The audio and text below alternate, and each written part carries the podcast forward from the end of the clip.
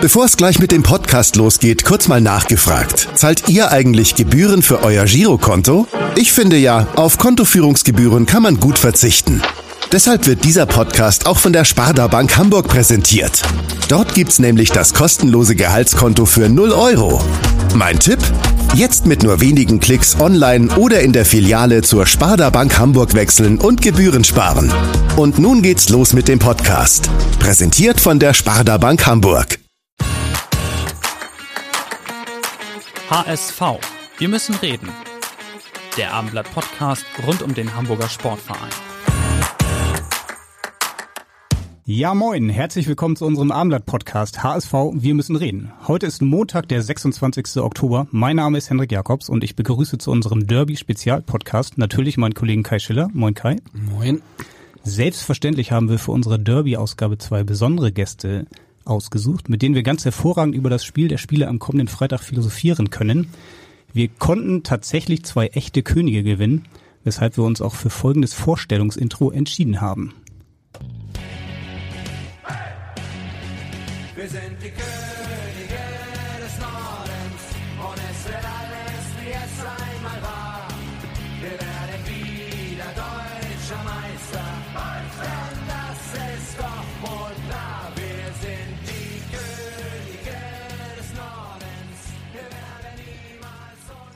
Ja, unsere Könige des Nordens in unserem Podcast-Studio heißen heute König Boris, fettes Brot für das Königreich FC St. Pauli am Start und Lotto King Karl natürlich für den HSV am Start. Herzlich willkommen Lotto, herzlich willkommen Boris. Moin, moin. Moin. Tut mir leid mit dem Intro, ich wusste das nicht. Du, das macht nichts, das kann ich, das, wenn das die einzige Demütigung ist, das hier im Gespräch reicht, ist okay. Da kommen siehst noch einige. bezaubernd aus, du siehst bezaubernd Du auch. aus. Ah, danke schön. So, König des Nordens passt doch auch für dich, oder?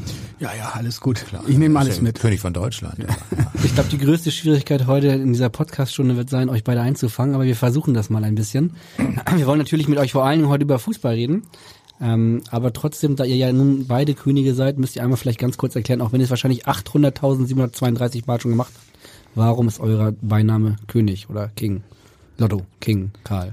Wegen, meinem Namen, wegen meines Namens Karl König und weil ich König Boris kenne. Der Gablerstapler, ne, war das? Gabelstapler Fahrer. Führer. Fahrer, ja.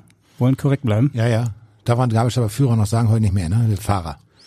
Ach so, ja, Ja, keine ja Ahnung. weiß es nicht, ne? Fahrerin. Ja, ich bin König, weil äh, ich Rapper bin und man muss sich ja dann was ausdenken. Und es gab ein ähm, zwei Graffiti-Sprüher, die in meinem Zimmer ein Bild an meine Wand gemalt haben. Und da stand, ich wusste nicht was. Und am In Ende stand Kinderzimmer? King Boris, ja. Das war tatsächlich so und seitdem heiße ich so. Und jetzt sage ich dir mal eins. Du kannst den King aus der Hood bringen, aber niemals die Hood aus dem King. So sieht's nämlich aus. oder? Absolut.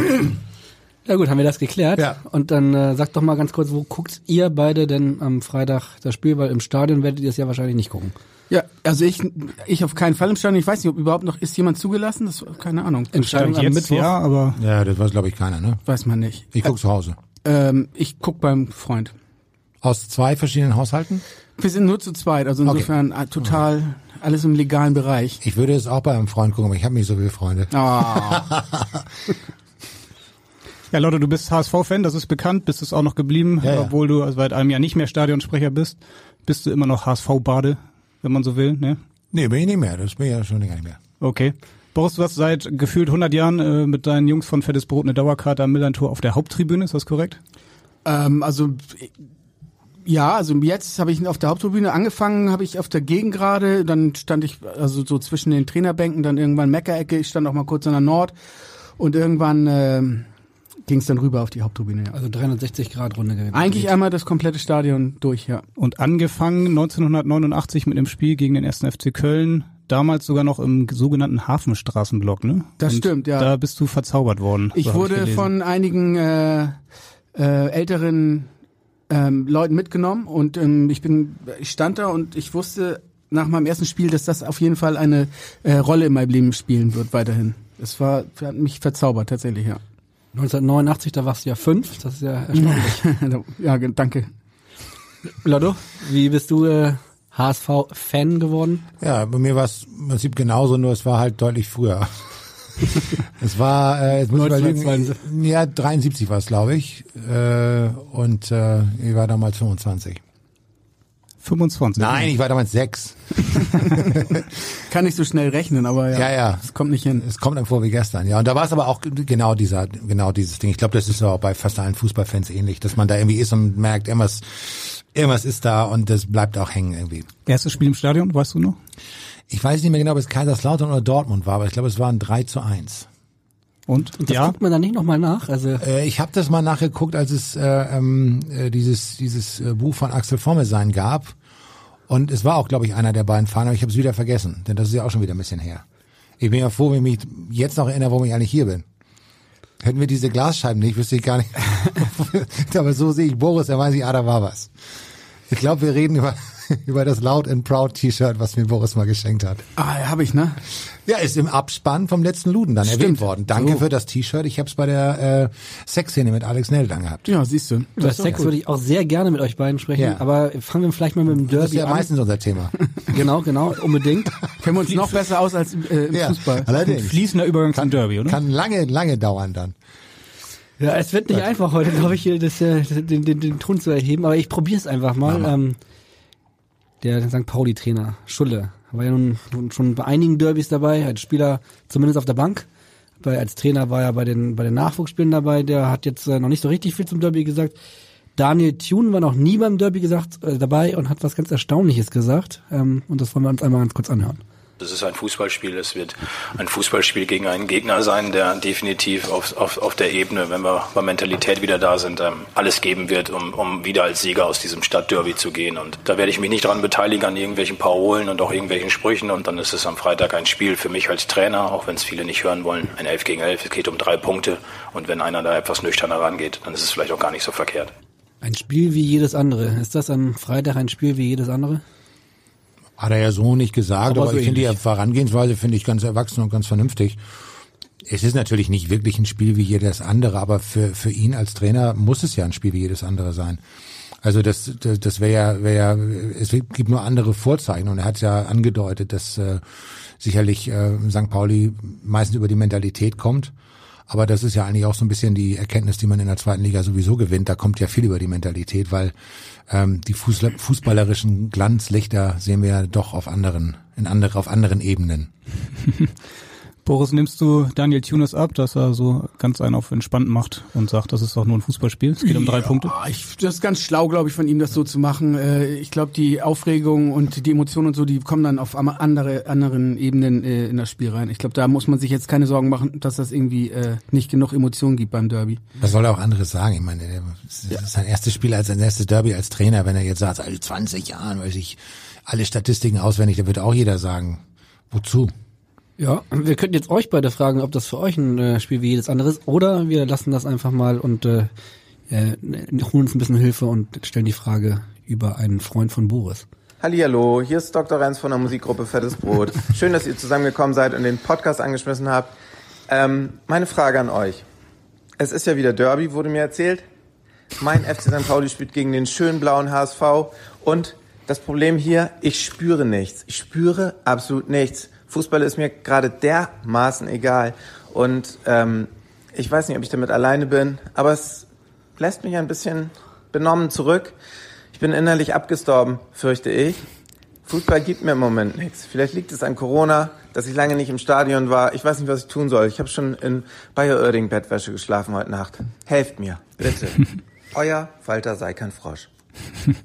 Walter sei kein Frosch, sagt Dr. Renz und er fühlt nichts. Ja. Ja, also ich meine, so ein bisschen ist das, es ist natürlich schwer, äh, schwieriger momentan, ne? So in der Corona-Zeit nicht das Stadionerlebnis fällt komplett weg, vor dem Fernseher, ähm, mh, ich sag mal, ja, ist natürlich jetzt nicht ganz dasselbe, aber ich ich, also ich war sogar zweimal im, im Stadion jetzt tatsächlich in der Corona-Zeit. Ich hatte hab Glück gehabt, ich wurde ausgelost, man durfte ja zweimal. Ob das bei St. Pauli alles mit rechten Dingen zugeht, wenn zweimal du ausgelost worden Nee, bist? einmal war, äh, wurde ich ausgelost und beim zweiten Mal war es so, dass man äh, zwei, also so Zweiergruppen bilden konnte und äh, mein ähm, Freund, äh, lieber Freund Dorian hat äh, gewonnen und äh, hat mich mitgenommen. Insofern, glaube ich, ging es mit rechten Dingen zu. Ich fieber dem Derby trotzdem äh, entgegen. Speziell, weil es auch ziemlich viel Spaß macht, St. Pauli gerade beim Fußballspielen zuzugucken, weil das doch eine ganz erfrischende Art und Weise ist, wie äh, gerade Fußball gespielt wird. Schön nach vorne, natürlich gerne auch mal äh, Rückstände wieder äh, aufholen und so, das macht mir Freude. Aber klar, momentan ist eine be- besondere Situation insofern. Das mit dem erfrischenden Fußball und den Rückständen aufholen, da sind wir fast wieder beim HSV-Lotto. Fühlst du was? Oder erstmal muss stimmt ich auch sagen, mit deinem Gefühl was was, was, was, was Renz sagt, ist natürlich sehr traurig, aber Boris muss mit dem arbeiten. Richtig. ähm, ich kann es ehrlich gesagt genauso, ich sehe es genauso wie Boris. Es, es, es ist für, für mich auch kein Spiel wie jedes andere, auch was auch daran liegt, dass ich natürlich, das meine ich gar nicht despektierlich jetzt zu, zu anderen Clubs, aber ich kenne tatsächlich natürlich mehr Leute, die St. Pauli-Fans sind, als jetzt Fans von anderen Zweitligavereinen.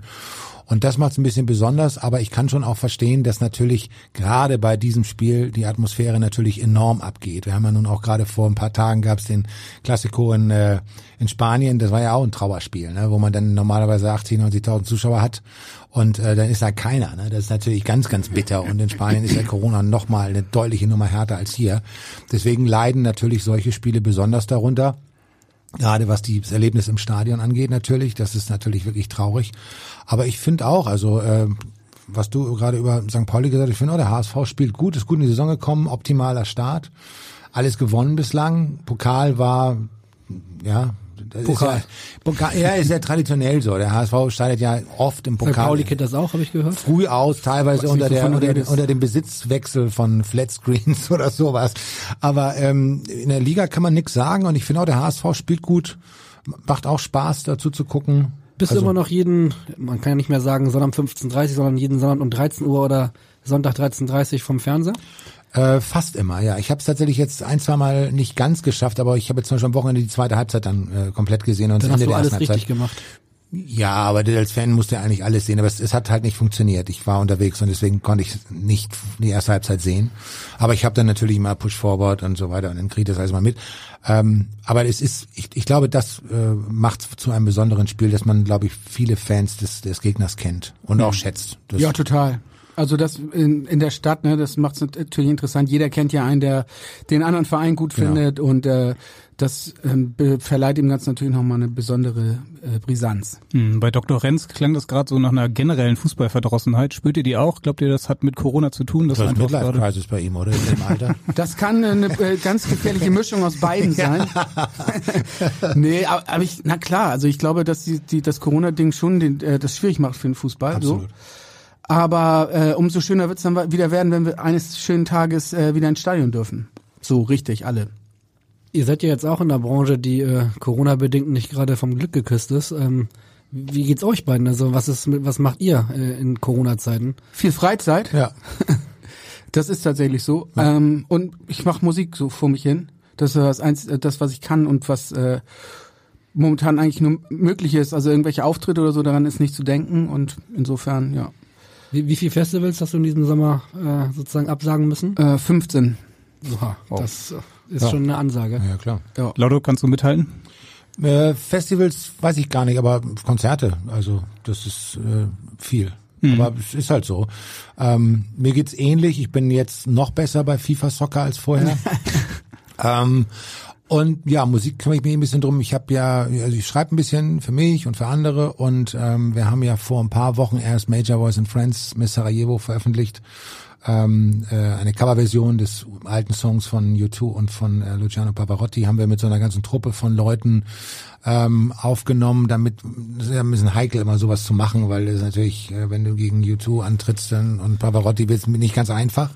Aber ich glaube, es ist uns ganz gut gelungen. Äh, es ist 20-jähriges Jubiläum äh, des Songs und äh, auch ähm, am World Peace Day ist das rausgekommen. Wir haben das gemacht für War Child. Und das haben wir tatsächlich wenige Tage vorm Lockdown äh, den Rest eingesungen und aufgenommen, Video und so.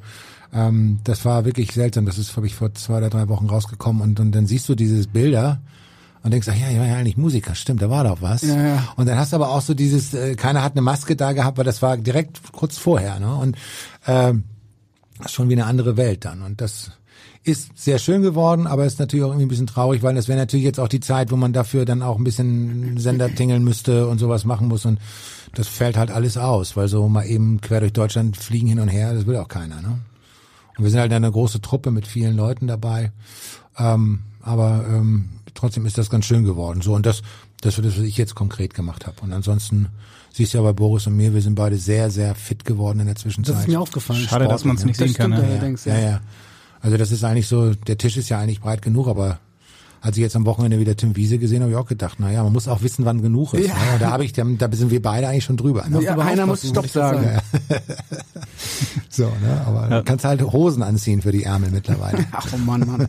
St. Paulis Präsident Oke Göttlich, der ist ja auch Musikunternehmer oder im Musikgeschäft tätig und äh, ja, heute glaube ich eine Präsidiumssitzung, aber trotzdem hat er uns noch kurzfristig eine Nachricht an euch beide zukommen lassen. Hi Boris, hi Lotto. Ich hoffe, ihr habt viel Spaß, in den Farben getrennt, in der Sache vereint. Welche Ideen habt ihr, dass wir wieder Fans auf Konzerte in die Stadien bekommen? Und vor allen Dingen, was machen wir, denjenigen zu danken, die so wenig Konzerte sehen konnten, so wenig Fußballspiele sehen konnten und sich trotzdem spitzenmäßig verhalten haben, sich nirgendwo zusammengerottet haben, wenn der ganze Spuk hier irgendwann vorbei ist. Können wir damit rechnen, dass ihr gemeinsam irgendwo auftretet und wir dann gemeinsam allen Hamburgerinnen dankt? Ich hätte Bock, bin gespannt auf eure Antworten. Haut rein, auf ein tolles Derby. Also Oke Göttlich möchte eine riesengroße Post-Corona-Party mit euch machen. Wer, wer will nicht, wer wartet nicht auf diese Post-Corona-Orgie, die Ja, es dann eben. irgendwann geben wird? Wir sind dabei. Alle noch mit der Impfspritze im Oberarm und los geht's. ja. Zwischendurch gab es die schon, ne? In Berlin, wenn man sich die Bilder angeguckt hat. Ja, aber hier war man einen Tick zu früh, sind zu Ja, früh gekommen ja, sozusagen. So Ja, kennt man die Berliner, ja. Immer Ja. zu früh dran. Ähm, es ist ja so, äh, ich, wenn man dann irgendwann wieder darf, wird es, glaube ich, schwer, eine Halle oder einen Platz zu bekommen, wo man auftreten kann, weil, glaube ich, dann echt wirklich alle wollen und das wird natürlich auch Aber nochmal. dann machen wir eine Woche irgendwo was. Ja, genau. Also das ist ja gar keine Frage, dass, dass man das sofort machen würde, oder? Ja, ich glaube, also das, wird auf jeden Fall eskalieren, wenn das irgendwann Ja. wieder alles Ja. Suche geht, dann. Wir haben ja zwischendurch auch ein Autokonzert gespielt. Ne? Das äh, haben wir tatsächlich gemacht. Wie war das? Ich war, wir haben uns das verkniffen. Und dann haben alle gehupt zum Ja, ja, Applaus. also, also es war längst nicht so abgefahren, seltsam schlecht, wie wir gedacht haben. Okay. Natürlich ist es äh, von der Infrastruktur super. War das hier Waltershof da? Ja, am Hafen, am, am Cruise Terminal. Und das ist natürlich, du hast natürlich die Bühne, wie du sonst beim Festival hast, die du willst. Wir sind eine große Band mit acht Leuten. Äh, wir spielen gerne auf großen Bühnen. Der Platz passt, weiß ich nicht, fast 15.000 Leute theoretisch, aber an den 2.000 Autos natürlich eine andere Nummer. Ähm, das ist schon seltsam und auch mit der Huperei ist seltsam, aber wir haben es auch gemacht, natürlich um, um die Crew zu unterstützen, dass, dass die auch ein bisschen Geld verdienen können. Das ist natürlich ein Tropfen auf dem heißen Stein, aber es ist halt ein Tropfen. Ähm, und wir haben es auch gemacht, ähm, das haben eigentlich alle in meiner Band unisono gesagt, ohne dass man darüber lange sprechen musste, dass wir gesagt haben, wir wollen es auch gemacht haben, damit, wenn es dann immer mal vorbei ist, man mitreden kann. Ja. Und es war längst nicht so doof, wie wir gedacht haben. Okay. Es fehlt natürlich was. Ähm, es war auch komisch, du kennst es vom Festival, wenn viel Kameras um dich rum sind, du hast natürlich diese riesen Screen an der Seite. Ähm, und wenn jetzt als gerade als Frontmann wir beide jetzt, jetzt sehr gut aussieht, dann genießt man es natürlich. Absolut. Die, die, die Kamera liebt uns beide. Absolut, leckt uns ab. Die leckt uns ab, genau. Aber in diesem Fall stehen die halt alle nur da. Ne? Das ist alles so. Und der, das, was sonst der Graben ist, äh, und bei großen Festivals sind die Gräben ja schon sehr, sehr groß, nach wie vor. Ähm, da ist aber dann wirklich keiner. Und das ist halt ein bisschen seltsam, auch Backstage, alles riesig, äh, aber es ist irgendwie keiner da. Aber es ist wirklich, es war ein wirklich schöner Abend und äh, ich glaube, es hat allen sehr gut gefallen.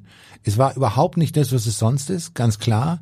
Aber es war gut, das gemacht zu haben, weil man eben sagen kann, ähm, so diese Vorbehalte, die wir natürlich auch alle gehabt haben und diese Skepsis, die ist dann doch in gewissem, in gewissem Maße unbegründet. Die Skepsis hatte, die Skepsis hatte fettes Brot offenbar. Ihr habt das überlegt oder nicht? Du meinst, ihr habt euch das Ja, wir wurden, ja, wir wurden auch gefragt natürlich, aber wir haben gedacht, nee, also so richtig Ich verstehe das auch. Also, Sinn, ja. also hatten, haben wir das Gefühl, macht das nicht. Und wir haben uns, ich habe mir dann ein paar Sachen angeguckt und habe auch gedacht, hm, ja, weiß ich nicht. Aber es, Ja. äh, kann, ich kann auch verstehen, wenn man sich da hinstellt und das mal ausprobiert. Mhm. Es gab ja mittlerweile Fußballspiele wieder vor 10.000 Zuschauern. Habt ihr da eigentlich so das Gefühl gehabt, oh, warum dürfen die schon wieder 10.000 Zuschauer haben? Ich habe in, äh, in Frankreich dieses eine Europa League Spiel gesehen, da die sind völlig verrückt geworden, oder?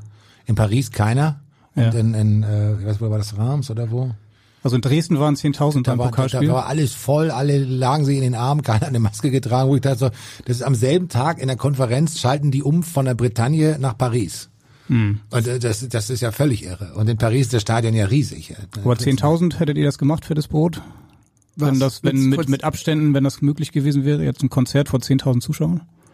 Ja, vielleicht, also klar. Es ist aber auch Aber die Stimmung natürlich. die äh, Stimmung, es ist halt eigentlich, wenn dann alle da sitzen und jeder darf seinen Platz nicht verlassen und so, ich weiß nicht, ob das, das ist wirklich, also wirklich nur äh, trauriger Ersatz zu dem, was es denn eigentlich so ist, weil normalerweise ist es Ekstase und aus sich rausgehen und Leute feiern, liegen sich in den Armen und grölen und schmeißen mit Bierbechern und so und wenn das alles wegfällt, weiß ich nicht. Also Dann lieber gar nicht.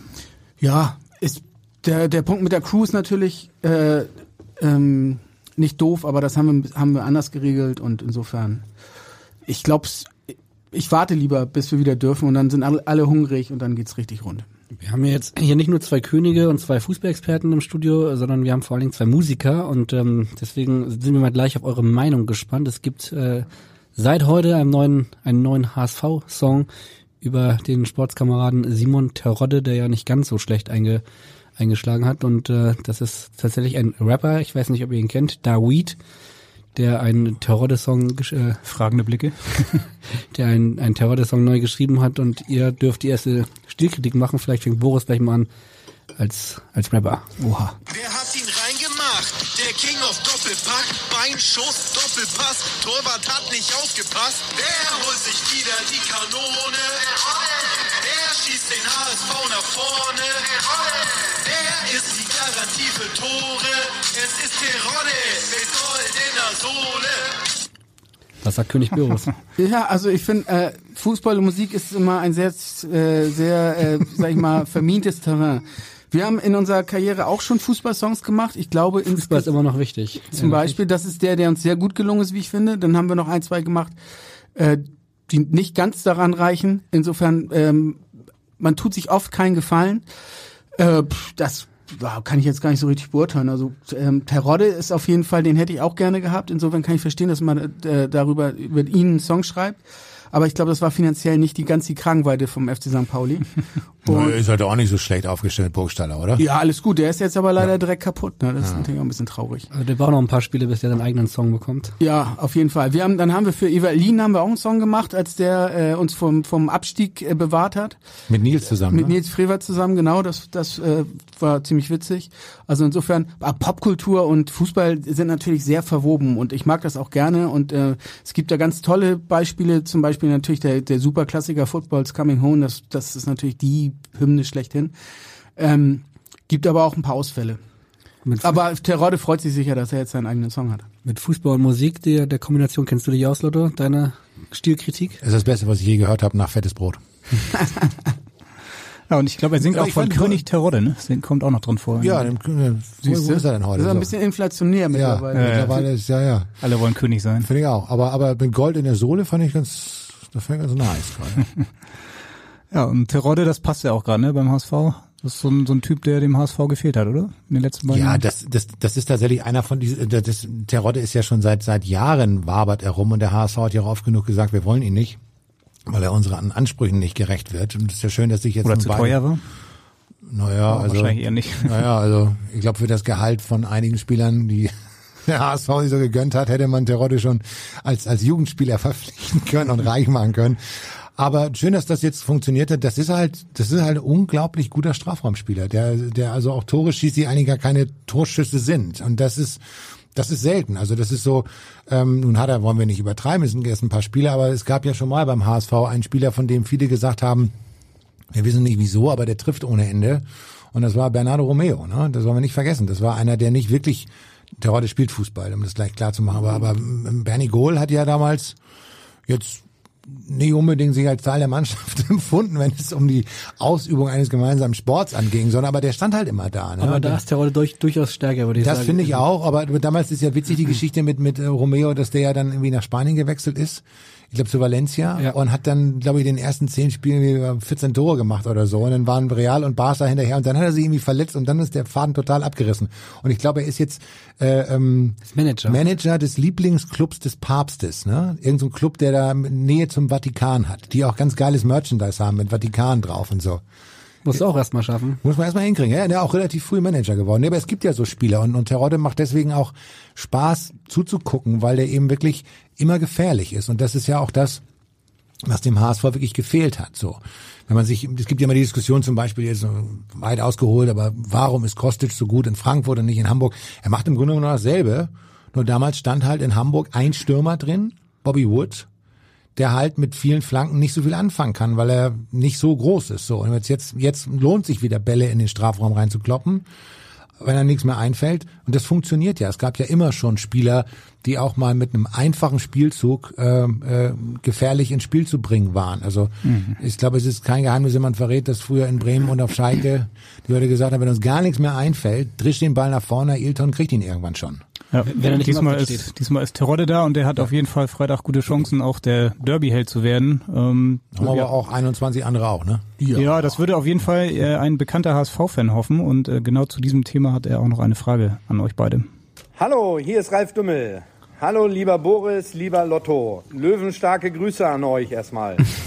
Das Derby ist ja das Thema diese Woche in Hamburg.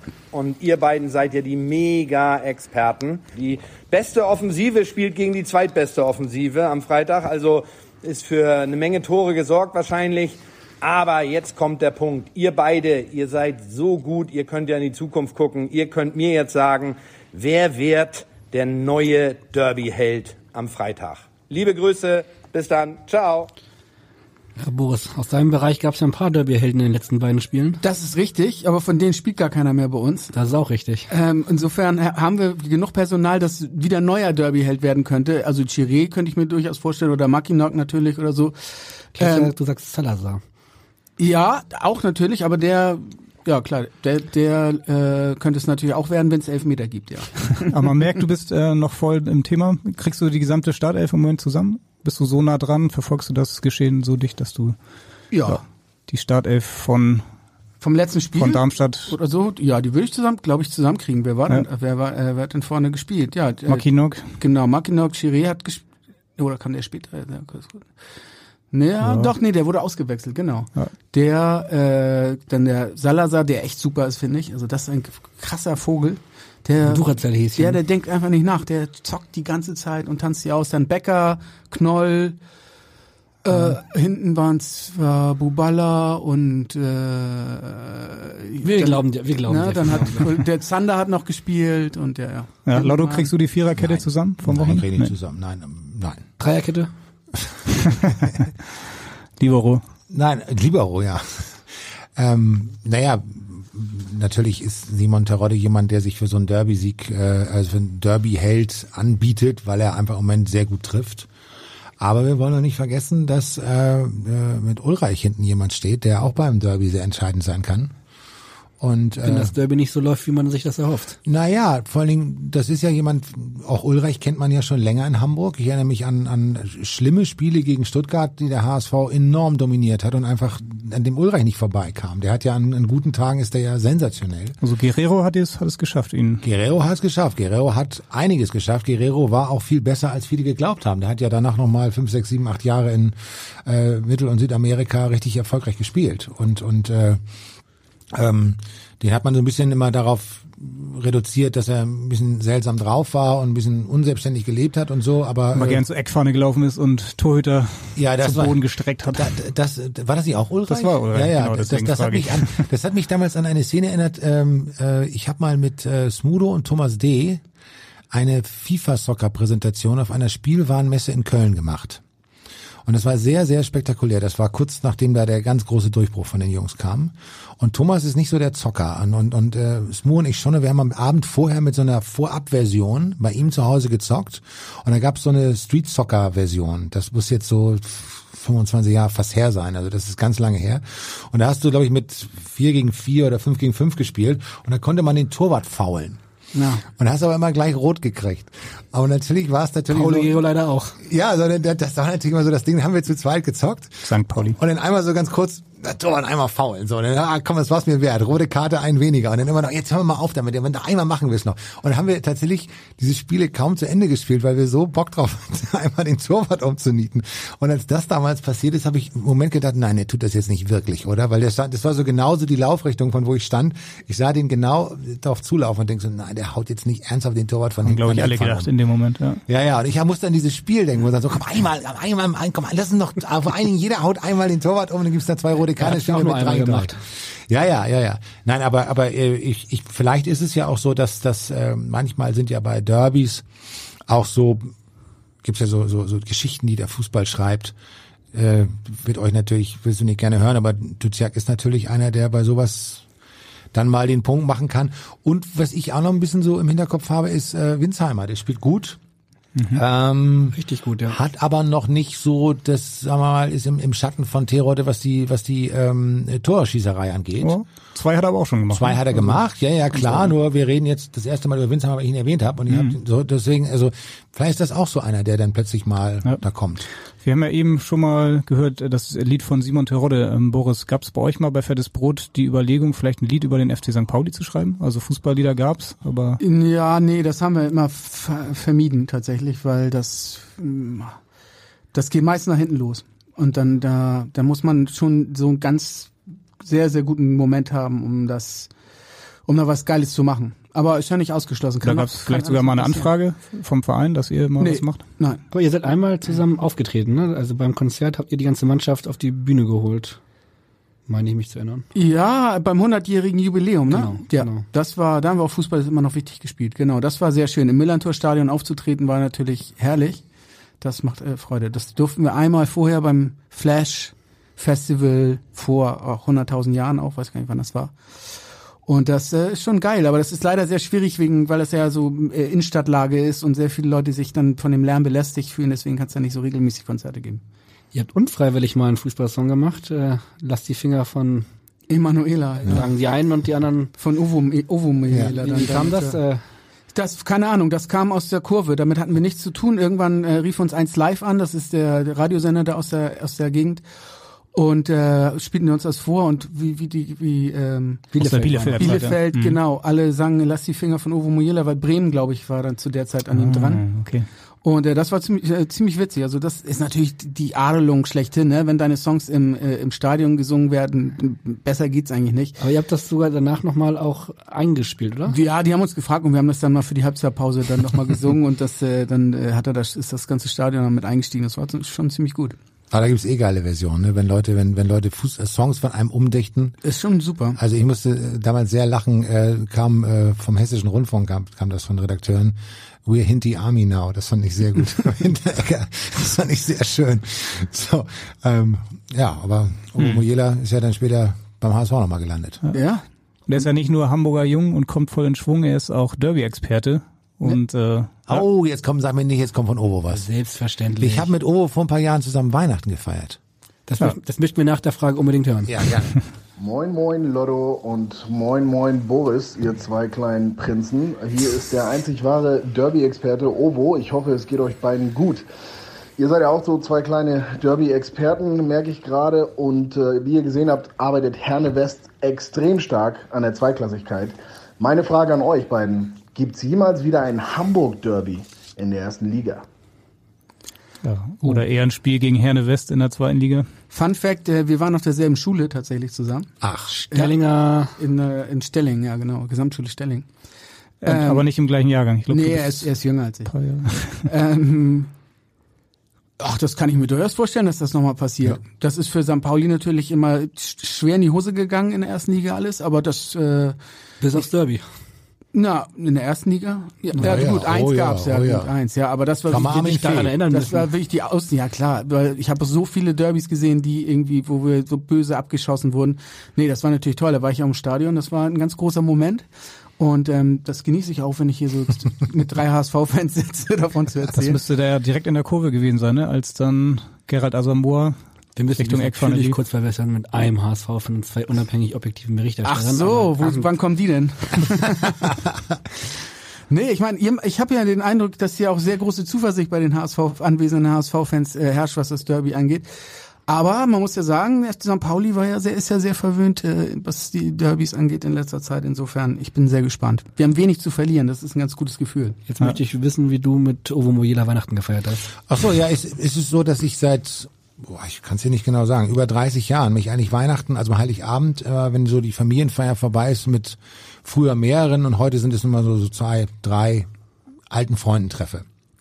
Und äh, Ähm, das war in einer kleinen Bar und ähm, wir saßen im hinteren Bereich und da ist sehr wenig Licht. Und plötzlich, also da- kommt durch das, das also man, man geht quasi durch das Licht. Das klingt jetzt so wahnsinnig, aber es ist einfach, so, da ist vorne ist mehr Licht, hinten ist weniger Licht und aus dem Mehrlicht kommt plötzlich einer und winkt und brüllt und und äh, ich habe nur an den Dreadlocks gedacht, das, das könnte Ovo sein, aber warum soll der jetzt hier sein? Und dann hatte Ovo äh, war auch da und ähm, hatte den äh, äh, diesen hässlichen in England trägt man ja immer diese hässlichen Pullis zu Weihnachten vom FC Liverpool, den hatte ihm tatsächlich Kloppo geschenkt und hatte dieses Ding an mit so einem irgendwie so einem Also Fieder eigentlich, drauf hast oder du so. mit, eigentlich hast du mit Klopp-Weihnachten dann Und, quasi und, gefeiert. ja, und dann haben wir, glaube ich, noch Fotos gemacht, glaube ich, auch an, an Jürgen geschickt und ähm, dann saßen wir da irgendwie noch ein Stündchen oder so. Das war sehr lustig. Hm. Äh, Weihnachten mit Ovo, das war sehr schön. Aber ich habe wirklich nur gedacht, weil man, man sah nur die Umrisse so, aber das so Dreadlocks, ich, ich kenne sonst keinen so mit Ovo. Aber das, ich war auch überrascht, ihn da zu sehen. Ja. Mittlerweile weiß ich, dass bei mir in der Nachbarschaft, glaube ich, Robin Himmelmann wohnt. Insofern äh, so? Okay. bin ich, äh, äh, muss ich da, Hunde oder? da, ja, da muss ich mich auch erstmal dran gewöhnen, weil ich habe ihn den zwei, dreimal auf der Straße getroffen und immer so, so, so ein bisschen abweisend gegrüßt. Ich muss nächstes Mal klären, dass ich jetzt verstanden habe, dass er in der Gegend wohnt. Ihr wart ja über die Jahre schon auch immer mal enger an der Mannschaft dran. Lotto, du als Stadionsprecher, Boris, glaube ich, auch mal hier und da mit einem Spieler Kontakt gehabt. Wart ihr auch mal richtig befreundet irgendwo mit einem Spieler? Oder gibt es noch Freundschaften?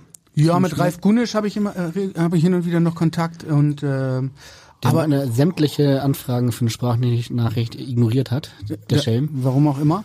Ähm, Das kennt man von ihm. aber ansonsten versuche ich äh, eigentlich eher immer so ein bisschen Distanz zu bewahren, um äh, mir den Spaß an der ganzen Sch- Geschichte nicht äh, kaputt machen zu lassen. Also wenn man da zu tief drin ist, dann auch in den ganzen Geschichten, das desillusioniert einen manchmal dann doch und man will auch nicht immer alles wissen, sondern ich bin gerne äh, im Stadion, äh, sauf Bier mit meinen Freunden und, und pöbel rum und Wahrscheinlich sagen die Spieler das gleiche über dich und und die Musikbranche. Ja, kann gut sein.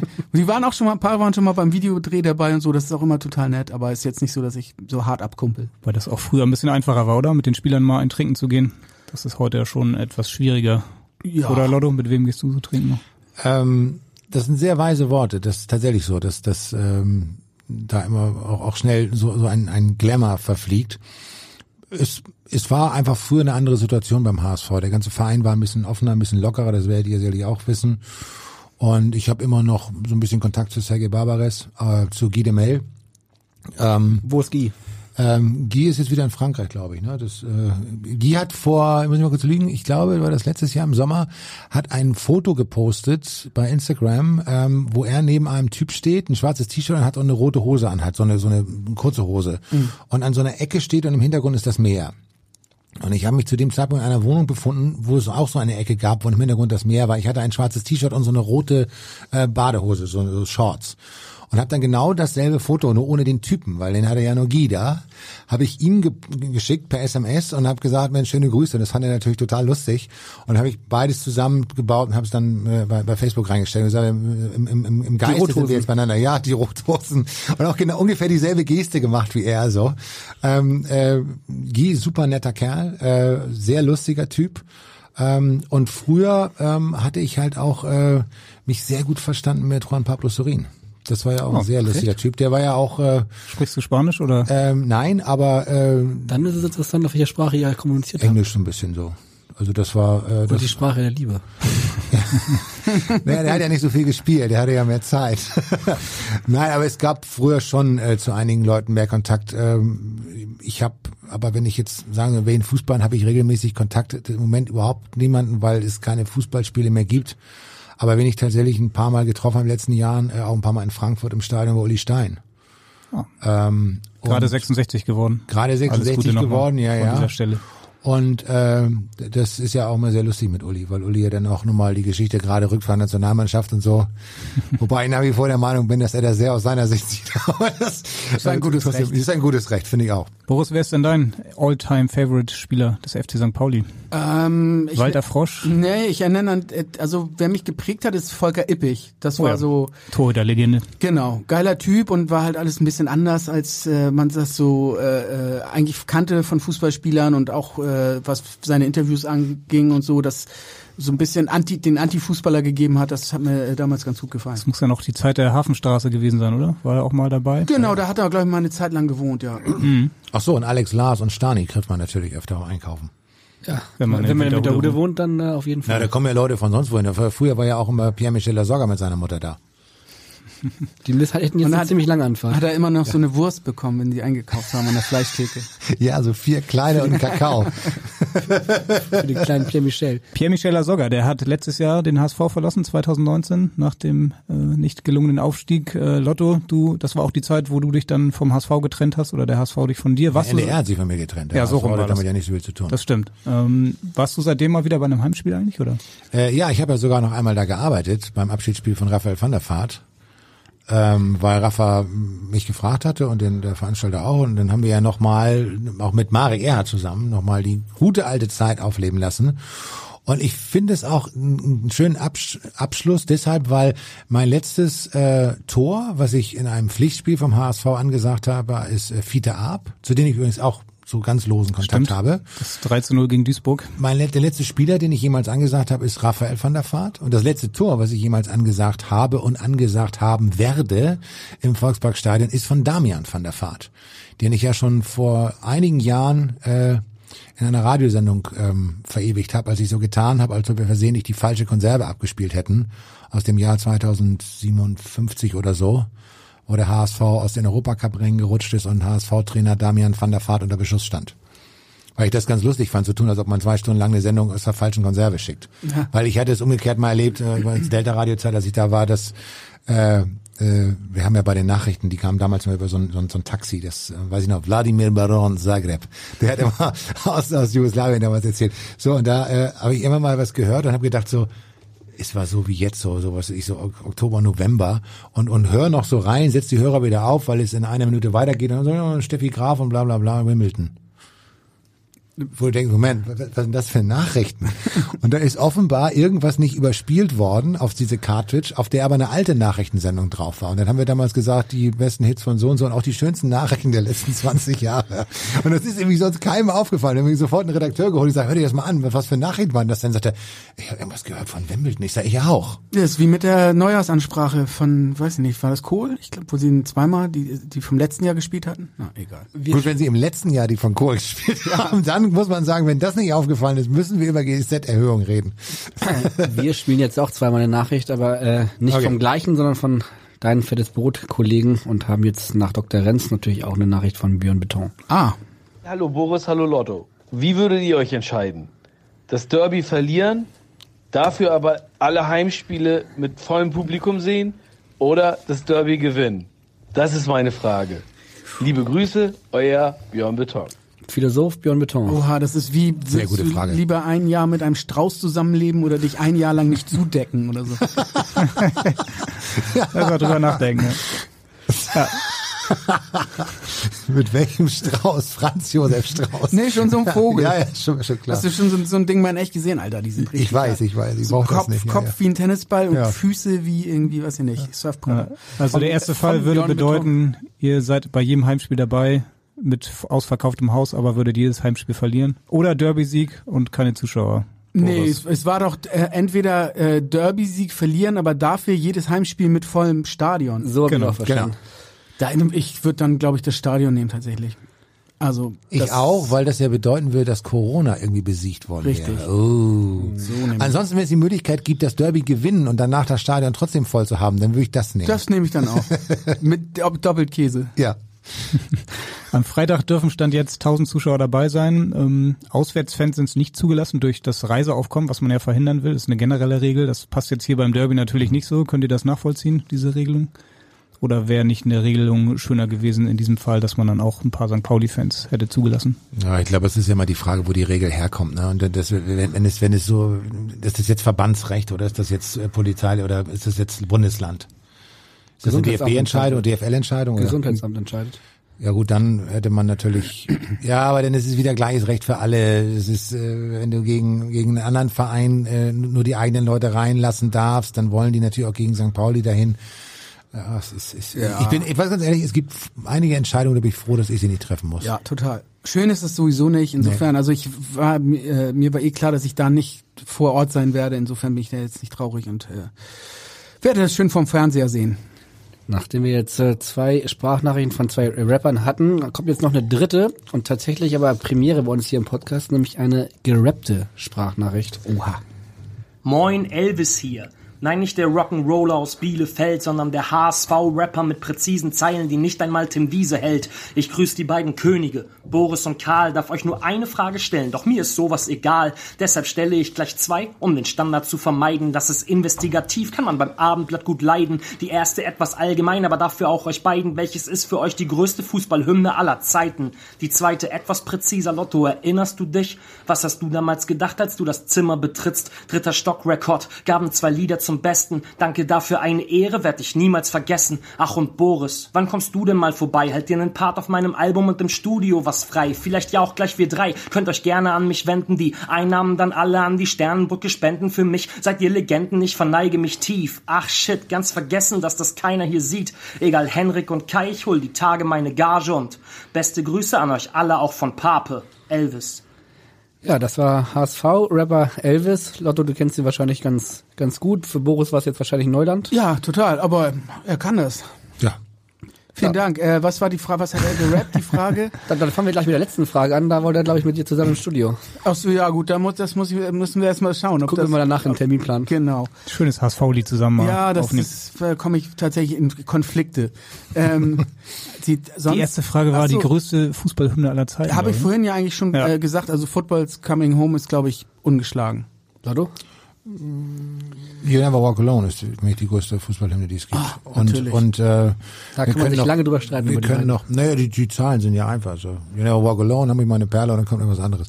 äh, ähm, ich, ich, ich muss aber auch sagen, dass es natürlich, äh, äh, wenn man jetzt mal ganz ehrlich ist, äh, gibt es auch einen Song, der ähm, in, in Stadien natürlich immer wieder gespielt wird, ist halt, ist halt We Are the Champions, aber das ist halt sehr abgedroschen. Ich muss es immer sagen, als großer Queen-Fan. Ähm, aber man muss eine Sache sehen, also es gibt, es gibt, äh, gibt's natürlich zig Videos von, aber es gibt, also ich habe ein Video im Kopf, wo äh, Liverpool in, ich glaube, irgendwo in Australien spielt, in so einem Riesenstadion mit weiß nicht, fast 100.000 Leuten oder so. Und äh, diese, die, diese großen Clubs tingeln ja viel. Also Liverpool macht ja zum Beispiel auch immer, äh, weil die zu Fenway gehören, äh, ich glaube zwei Wochen so ein Trainingslager in Boston. Und dann ist da die ganze Stadt rot und dann spielen sie auch im Fenway Park, wo die Red Sox dann spielen. Aber es gibt dieses Video in, äh, in Australien, wo dann wirklich in diesem Stadion, und das ist halt, Enfield Road passen ja nicht so viele Leute rein, und da ist halt richtig groß, wo sie dann in den Anpfiff rein den Song laufen lassen. Und wo man dann so Steve Gerrard sieht, der dann auch selbst da noch denkt so, Alter, das ist schon geil. Und, und es ist klar, es ist äh, Commonwealth und es ist die Krone und alles mögliche, aber er ist natürlich physisch am anderen Ende der Welt. Ne? Und, und äh, das ist schon, schon ganz großes Kino. Umgekehrt, äh, bei allem Respekt, ich bin ja auch Mitglied in einem, in einem Borussia Dortmund HSV Fanclub. Ähm, das ist toll, was da auf der Süd passiert.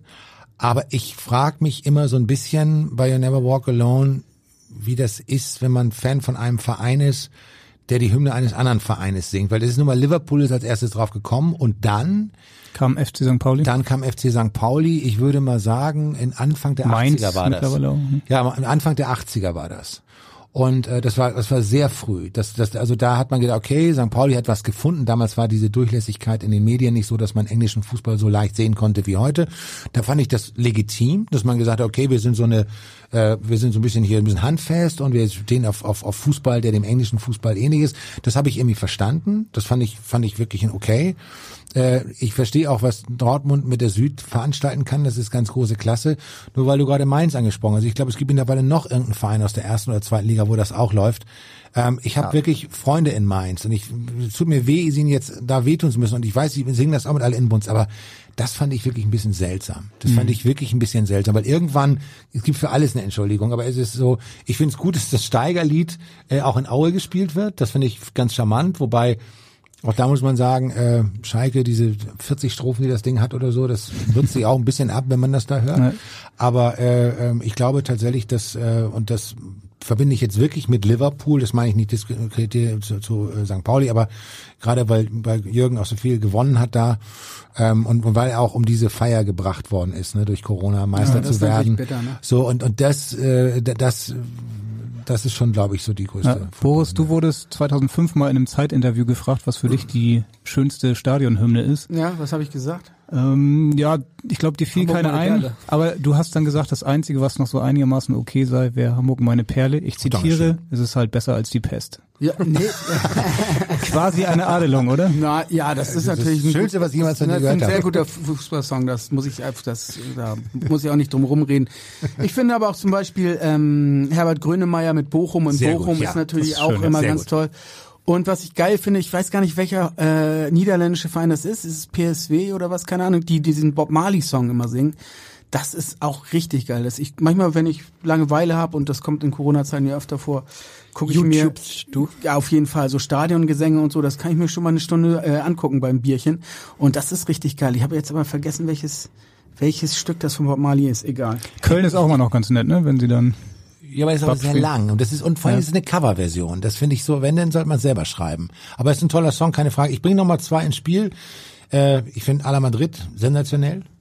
Ähm, ich finde auch dieses Barcelona-Ding mit dem Geklatsche finde ich ganz charmant. Ähm, und ähm, was ich persönlich, wenn man bei YouTube Stadionhymnen guckt, Ja. was ich mega geil finde, ist äh, äh, ähm, äh, Flower of Scotland, was oft mit Live-Sängern gemacht wird. Und da gibt's einen Typen, der das dann immer singt. Das ist eigentlich besser, wenn man es beim Rugby guckt, weil das Publikum da einfach noch wesentlich härter drauf ist. Und der also quasi in dieser inoffiziellen Nationalhymne mittendrin Come on brüllt und die Leute machen mit, werden bei uns Nationalhymne immer sehr getragen. Ich meine, Sascha hat's gerade sehr gut gemacht, Sarah Connor ist ein bisschen gescheitert, aber so, ähm, das finde ich auch sehr lustig, wie, wie der da äh, steil geht bei diesem Song. Und of Scotland ist ein super Song. Die haben das ja tatsächlich mal live eingebaut in einen Song von uns äh, zu Altem Jung zu sterben. Und als wir das das erste Mal gespielt haben, weil das ist mit Dudelsäcken. Und das sind dieselben Akkorde, habe ich gesagt, am Ende machen wir einfach einmal äh, die erste Strophe Flower of Scotland. Und wir haben das das erste Mal gemacht im Stadtpark in Hamburg. Und aus irgendwelchen Gründen stand ganz am Ende, ganz am Ende des Rundes, nach dem ersten Song zu, Jung, äh, zu Altem Jung zu sterben, sind hinten so drei, vier, fünf Fans und haben eine Schottland-Fahne. Die wissen gar nicht, was passiert. Und die waren also, wie das ist am Ende des Songs, winken sie mit der Fahne und flippen aus und finden das geil. Und in dem Moment fangen wir halt an mit den Dudelsack, auf Scotland, bla bla. Und das, haben ja fast ihre Fahne zerrissen. Das war, das, war sehr abgefahren. Jetzt bist du aber noch eine Frage, glaube ich, Elvis schuldig. Er hat irgendwas von Zweiraum. Ja, Records klar, oder so. ja, wir haben halt zwei Songs zusammen aufgenommen, ja. Welche waren das? Ähm, wir sind unterwegs und andere weiß ich jetzt gar nicht mehr. Aber das ist schon ein paar Jahre her. Ein paar Jahre her ist es auch, dass Boris du auch mal gefragt wurdest, ähm, wenn denn St. Pauli fettes Brot wäre, was wäre dann der HSV? Da hast du dann gesagt, ja, wenn St. Pauli, dann wäre es schon eine Rockband. Hast dann gesagt, der HSV, das wäre dann schon Lotto King Karl. Ja, habe ich gesagt. Oh, das wird immer mal. besser hier. Ja. Wir haben tief gewühlt. Ist ja alles rausgezogen. Wir fahren ja zusammen nach Hause gleich. Mal ein bisschen Beef hier reinbringen, ne? Wieso Beef? Ja, mehr, das war- größeres Kompliment gibt's doch gar nicht. Ja, finde ich auch. Das stimmt, ja. Oder wie hast du das gemeint? Ja, ja, genau so. Also das ist ja alles gut. Ja. Das äh, lag ja nahe. Ja. Liegt es immer noch nah oder wie, was, mit welchem, Ja, mit das welch, hat- welcher Musik würdest du den HSV jetzt verbinden? Ja, Also ähm, Beethoven. Nee, keine Ahnung. Da fällt mir jetzt auch nichts Besseres ein, was ich jetzt gerade dazu sagen kann. Bevor wir zu blödelig werden, äh, müssen wir jetzt einmal ganz kurz ernst werden und weil wir das nicht so richtig können, haben wir uns Hilfe geholt und äh, hören, glaube ich, die Wer ist vorletzte. noch alles in deiner Band? Ja, echt? Holen uns ein bisschen Hilfe aus dem Literaturbereich tatsächlich. Hallo Boris, hallo Lotto, Sascha Stanisic hier. Schön, dass ihr über das Derby spricht. Ich äh, freue mich auch sehr drauf ähm, und habe eine Frage an euch. Ähm, Gerade wurde Daniel Thijun ausgezeichnet für den besten Fußballspruch des Jahres. Ähm, der hat gesagt, wer es nicht schafft, gegen den HSV zu punkten, sollte nicht auf dem Rücken eines Flüchtlings, der niemandem etwas getan hat, versuchen, einen Vorteil herauszuholen, sondern besser auf die eigenen sportlichen Fehler schauen. Ähm, das war natürlich im Zusammenhang mit der Debatte um Bakary Yatta letztes Jahr. Und ich war in der Jury zu diesem Fußballspruch des Jahres und was mir aufgefallen war, die Spieler, aber auch, auch das Publikum und die Offiziellen, die haben sich extrem häufig pointiert auch zu gesellschaftlichen Themen geäußert. Jetzt Migration oder Corona, Rassismus. Oder so, auch sowas wie, wie Halt die Fresse, ähm, da bei dem, bei dem Nationalspiel, ähm, als es um die Gedenkminute für die Opfer des Anschlags in Halle ging und je, die jemand stören wollte, da rief ja einer Halt die Fresse. Ähm, Meine Frage an euch wäre, wie, se wie seht ihr das? Also begrüßt ihr so eine Einmischung der Trainer und der Spieler und auch der Zuschauer? Das ist meine Frage und äh, viel Spaß noch beim Gespräch. Die Frage kommt von Sascha Stanisic, einer der bedeutendsten deutschen Schriftsteller im Moment. ist auch HSV-Fan. Großer ne? HSV-Fan, genau. Ja. Ähm, Oh, interessante Frage. Ja, das, also, aber, also jetzt als St. Pauli-Fan ist das, glaube ich, äh, nicht überraschend, dass ich das ri- richtig finde, wenn, wenn sich eingemischt wird, äh, politisch, äh, sowohl von Vereins- als auch von speziell eher noch von Fanseite. Ähm, das ist absolut richtig. In wessen, in welche, welche Richtung hat das äh, der HSV-Trainer gesagt? Zu welchem Verein? Er, er war noch, er war noch äh, Trainer von Osnabrück und hat es aber in Richtung vom ähm, 1. FC Nürnberg gesagt. Die, ja die diese- wollten das Spiel nämlich irgendwie, das ist nicht gewertet. Bochum wurde, hat ne? Einspruch eingelegt, Karlsruhe, das waren gleich drei Vereine damals. Ja, okay, alles klar. Ja. Ich glaube, dem Spruch ist nichts hinzuzufügen. Das ist absolut richtig. Ja. Ähm, und, und, Die Frage ist ja auch, ob ihr beobachtet, dass es zunimmt, dass sich Fußballer oder Trainer ähm, vermehrt zu gesellschaftspolitischen Themen äußern oder ob es eigentlich jetzt nur vielleicht Zufall ist, dass da jetzt ein paar also Themen waren. ich, ich, ich weiß nicht, ob das immer so gut ist, weil, weil äh, wir haben auch, äh, wir müssen auch mal über die Interview-Antwort-Kultur im deutschen Fußball reden. Vielleicht auch im Verhältnis zu anderen Fußballländern oder im Verhältnis zu dem, was Autorennfahrer sagen, die jetzt auch nicht gerade über einen Doktortitel ihren Job kriegen. Und ähm, da weiß ich jetzt nicht, ob jetzt jeder berufen ist, dort komplizierte Sachverhalte zu erklären. Aber äh, grundsätzlich ist es natürlich immer gut, wenn man eine Meinung oder eine Haltung hat äh, und wenn man seine Meinung äußert und äußern darf. Ja, das finde ich auch wichtig, dass also dass die Haltung eines Vereins auf jeden Fall zu erkennen ist zu bestimmten Themen. So, das äh, es muss sich nicht immer jeder mit allem auskennen und zu allem was sagen. Das, Genau. äh, wenn man keine Ahnung hat, dann ist das geht uns allen ja bei bestimmten Sachen so. Aber ähm, ich finde so eine gewisse bei bestimmten wichtigen Themen, was zum Beispiel Rassismus oder sowas angeht, finde ich, muss die Haltung eines Vereins irgendwie deutlich sein. Man muss aber trotzdem auch ein bisschen, ein bisschen äh, trennen zwischen äh, Rassismus und zwischen der Situation, ähm, ist es möglich, dass wir gegen eine Mannschaft verloren haben, die so nicht hätte antreten dürfen. Das, das ist, glaube ich, nochmal so eine, so eine verbandsrechtliche Situation. Und äh, da wird dann auch immer schnell äh, das eine mit dem anderen vermischt oder so. Also ich, ich, ich, muss auch ganz ehrlich sagen, du geht dir wahrscheinlich, wir sind in einer Unterhaltungsbranche. Aus, aus aller Herren Länder kommen Leute. Äh, ich ich, ich tue mich sowieso mit Rassismus von vornherein schwer, weil ich es nie so richtig verstanden habe, warum. Also ich erinnere mich daran, dass ich als einer der ersten Veranstaltungen, wo es so um Rock gegen Rechts ging oder so da war und dann irgendwann mal jemand sagte, ob ich denn auch Ausländer kennen würde. Und dann habe ich erstmal so ganz doof gesagt, nee, irgendwie weiß ich, ich so sicherlich ein paar. Und da ist mir aufgefallen, dass ich weiß, 30 oder 40 Prozent meines Freundes und Bekanntenkreises und Nachbarn und so haben Migrationshintergrund. Das ist für mich das Normalste, was es gibt. Und es gibt einen schönen Spruch von Mike Scott, wenn du ihn auch kennst, von der großen Freiheit früher.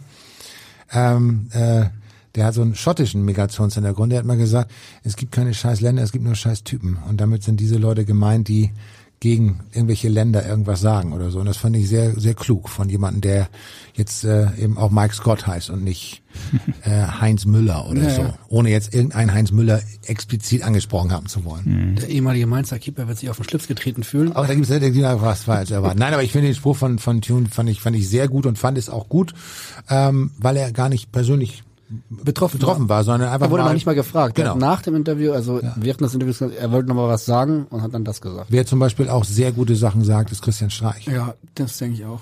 Der ist klug, der kann sich Ja. auch ab und zu mal zu Ich glaube, es macht auch, gesellschaftspolitischen Sachen äußern. ich glaube, es macht auch ein bisschen was von diesem, dieser Erfolgsgeschichte von Freiburg aus, dass das eben einer ist, der wirklich auch äh, äh, die Spieler auch so ein bisschen mitnimmt. So. Und ich glaube, dass das auch wichtig ist. Ich glaube, also ich erinnere mich daran, dass ich vor, vor kurzer Zeit mal so eine Diskussion hatte, warum hat Alena Lilovic vom HSV nicht funktioniert, der ohne Zweifel ein unglaublich talentierter Fußballer ist und der auch offenbar körperlich in der Lage war mitzuhalten.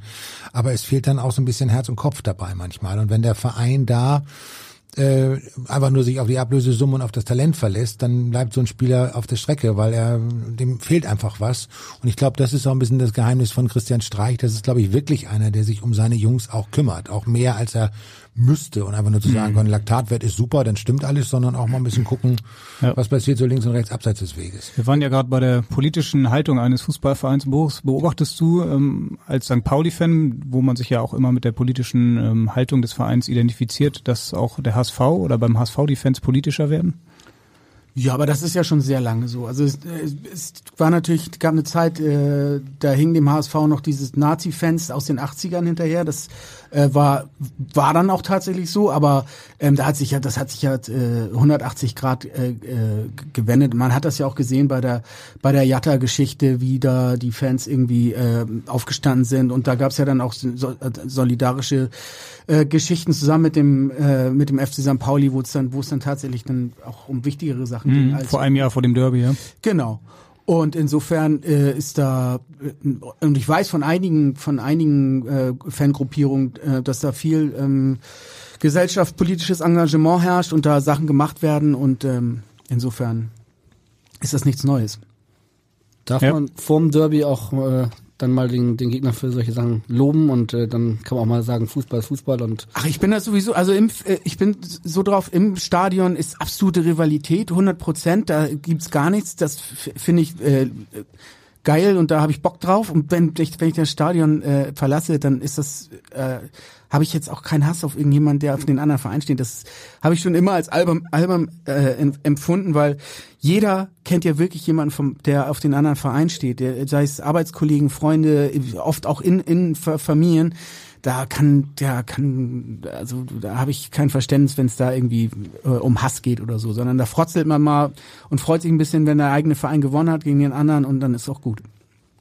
Absolut. Ich saß auch schon jetzt ist Amateurfußball, aber ich saß schon bei BU und äh, mein äh, Cousin, das ist glaube ich Cousin dritten Grades, er saß plötzlich neben mir und ähm, hatte mit dem Gegner zu tun, weil der da wohnt.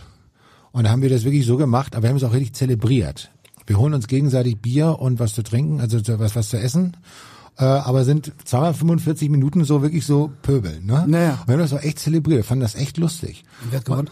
Ähm, äh, äh, ja, äh, äh, BU hat äh, dem Spielverlauf nicht gerecht. Ähm, die anderen waren Aufsteiger. Äh, ich glaube, in den letzten zehn Minuten äh, zwei überraschende Tore gemacht und hat dann 2-1 gewonnen. Also vom Spielverlauf her tat er mir ein bisschen leid. Ich fand es natürlich gut. Ähm, aber das war so, und um uns rum saßen dann so Leute, die merken so, wie, wie kennen die sich? Und wir sind sogar verwandt. Und er war mit so einer Gruppe da von von seinem Club da und dann war es so, ist das jetzt unangenehm? Sagst du, das muss sich überhaupt nicht, das muss sich überhaupt nicht unangenehm sein. Ähm, genau wie du sagst, so ein bisschen frotzeln und auch auch irgendwelche Geschichten erzählen und so, äh, ich absolut okay. Also das und und ich finde es auch äh, manchmal ja auch interessanter, mit jemandem zu reden, der Fan eines anderen Vereines ist, weil man dann auch ein bisschen erfährt, was läuft da richtig oder schief. Du hast vorhin Schalke angesprochen. Ich habe einige Freunde, die Schalker-Fans sind und denen habe ich seit Jahren gesagt, Schalke ist der HSV nur fünf Jahre später. Ja, Und wir werden, jetzt noch, wir werden jetzt noch die Rückkehr des Sonnenkönigs erleben. Beim HSV war es Bernd Hoffmann, bei Schalke wird es Tönnies sein, der wird nochmal wiederkommen. Das wird, Bei Hoffmann hat neun Jahre gebraucht, bei Tönnies wäre es jetzt ein bisschen es schnell. wird ein bisschen schneller gehen, aber es ist ja fünf Jahre. Es, warte noch ab Mhm. so. Und weil, weil, dass die so spielen und solche Ergebnisse haben mit dem Kader, das ist, das ist völlig irre. Das ist, und, und Martin Baum ist jetzt so der Trainer, so den man jetzt so, den, den unterschätzten, den man mal holt, weil Martin Baum hat man, glaube ich, Manuel. Manuel, Manuel, Manuel, ja. Äh, so unterschätzt ist er. naja, also ich fand, als er damals mit Augsburg, glaube ich, aufgestiegen ist oder was, war das in der ersten Bundesliga, da hat ja jeder gedacht, ach, das ist der Trainer. Ach so, das war da das ist irgendein Typ ohne Hals, der da rumsteht. Und dann hat man ja später erst mitgekriegt, so wenn der was erzählt, das ist ja ein, ist ja ein kluger Kopf, ist ja ein guter Mann. Absolut. So und deswegen, jetzt haben sie den unterschätzten, dann werden sie noch mal den den äh, den den Emporkömmling, den Geheimtipp noch mal hatten sie eigentlich schon mit mit Wagner. Dann nochmal den erfahrenen. Dann werden sie nochmal erfahren, wenn sie nochmal den, den, den, äh, den, den Hardcore-Typen nochmal holen. Vielleicht, vielleicht taucht auch vor Tönnies nochmal Felix Magath auf oder so, der so, so Bruchhagen-mäßig nochmal so die Uhr auf 1962 zurückdreht und sagt, und so muss es sein. Und man verliert völlig aus den Augen, was eigentlich das Problem ist, dass du nämlich eine, eine Kultur rund um, in, in einem Club hast, rund um eine Mannschaft, bei der man immer sagen muss, pass mal auf, wenn das jetzt in die Hose geht, ne? Dann, dann endet der freie Fall nicht auf Platz acht und der fiesen Relegation für den doof, für die doofe Europa League, sondern auf Platz 22. Nämlich Dritter in der zweiten Liga oder Vierter. So. Und äh, das muss euch klar sein. Und ich, ich war jetzt auch so mit meinen Schalker Freunden, so als dieses Krach am Anfang der Saison, jetzt muss man Rangnick holen. Und klar, klar, man wird auch, man, Pochettino ist auch frei. Ja? Bevor wir zu viel über den FC Schalke Ja. sprechen, kommen wir nochmal zurück zum FC St. Pauli. Boris, was sagst du, wie ist der dein Club im Moment aufgestellt? Glaubst du, dass das mit Timo Schulz äh, in der Zukunft richtig gut funktionieren kann? Vielleicht so Das glaube ich ja. Also äh, ich habe mich sehr gefreut über die Lösung. Das war, glaube ich, auch nach der, nach dem doch etwas schwierigen, äh, schwierigen Zeit mit äh, Kollege Luokai, glaube ich, genau die richtige äh, Entscheidung, jemanden aus dem Verein zu nehmen. Und bisher sieht es ja auch so aus, als ob das funktioniert. Also äh, die Leute, die Spieler haben, haben Spaß, die Leistungen stimmen einigermaßen.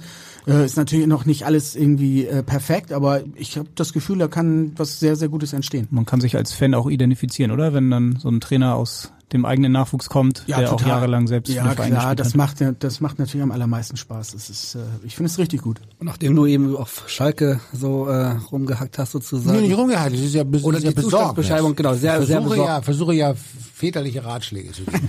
Ratschläge sind auch Schläge. Wie, Ja, ja. wie, ist denn, Oh. Wie, wie ist denn väterlicher Ratschlag, äh, was den HSV betrifft? Bist du ähnlich zufrieden mit dem HSV wie Boris mit St. Im Pauli? Moment total, aber ich bin äh, schon sehr lange, äh, seit über 50 Jahren Fan des HSV und habe die letzten Jahre sehr intensiv miterlebt und ich weiß, dass es im Moment, Stand jetzt ist der HSV, Stand jetzt ist eine Hoffmann-Erfindung übrigens, ähm, der HSV, ähm, ja, Bernd Hoffmann hat es damals erfunden.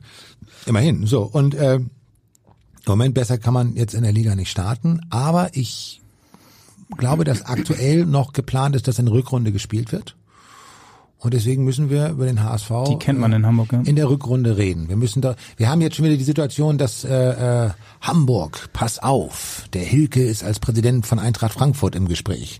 Jetzt war es äh, Jonas Bolt, der auf der anderen Seite der Welt oder in Italien äh, äh, hoch im Kurs stand.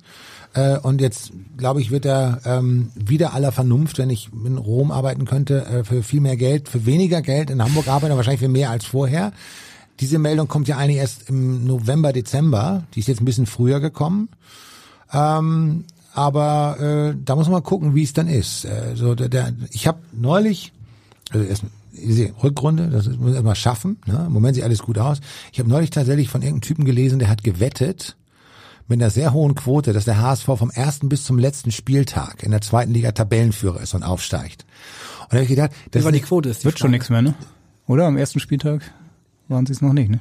Waren die nicht am ersten schon? Nee, der wird es verloren, das stimmt. Ah, okay, das ist schon mal leicht. Ich Das ist eine total sympathische Wette, weil wenn du jetzt Das ist sympathisch. Ja, weil wenn du jetzt, wenn wenn du, wenn du den ersten, wenn du die ersten, die ersten Wochen so schaffst, jetzt haben die sogar ein bisschen Vorsprung. Sie können jetzt sogar So, wetten, dass die alle Spiele jetzt sogar gewinnen. das noch Derby verlieren. Ja, genau. Das, ist- das ist das ist eigentlich eine ganz sympathische Wette, so, weil weil das denn auch nicht so. Aber jetzt, wenn ich habe das gar nicht. Wenn am ersten Spieltag stimmt, haben sie nicht hoch genug gewonnen. Ja, gut. Aber ähm, Also also Freitag waren sie kurz auf dem. ich glaube, ich glaube, dass ähm, man eins verstehen muss, bei allem Respekt vor dem Trainer, bei allem, bei aller Hoffnung, die diese Mannschaft, die jetzt endgültig so diese Geister der Vergangenheit ausgemerzt hat, zum fast kompletten Teil, äh, darf man nicht vergessen, dass es immer noch eine Firma, der HSV, in der 98 Prozent der Leute arbeiten, die in den letzten Jahren das erlebt haben, was passiert ist und daran sicherlich nicht ganz unbeteiligt sind.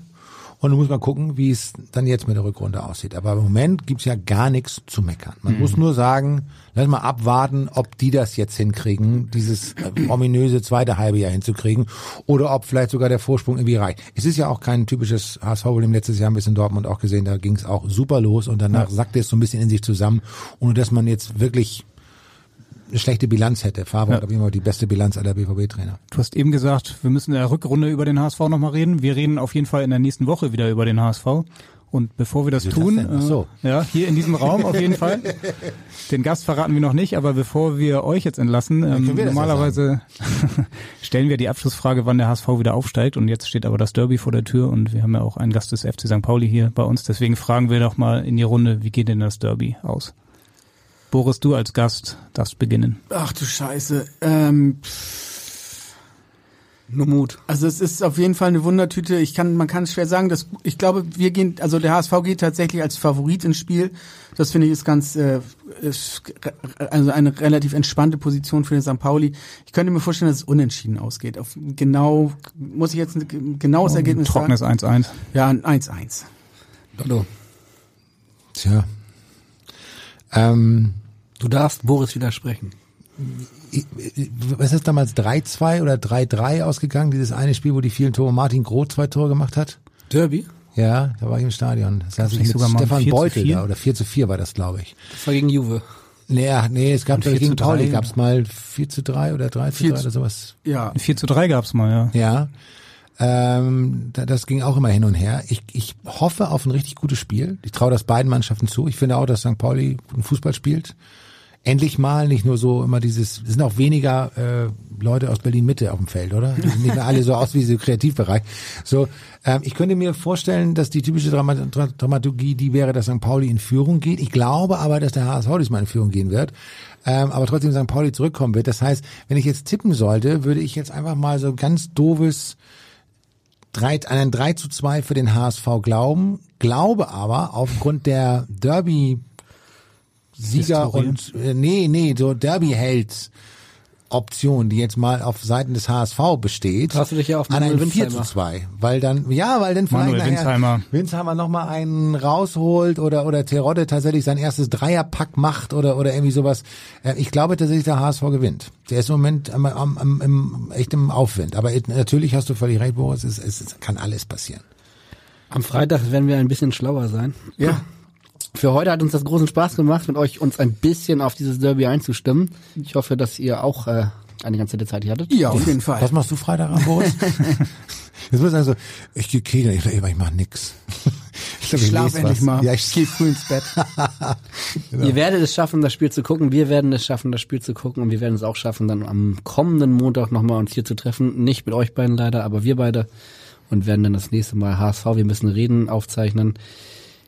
In diesem Sinne, in Hamburg sagt man Tschüss. Bei uns heißt das auf Wiederhören. Tschüss. Tschüss. Ciao. Weitere Podcasts vom Hamburger Abendblatt finden Sie auf abendblatt.de slash podcast.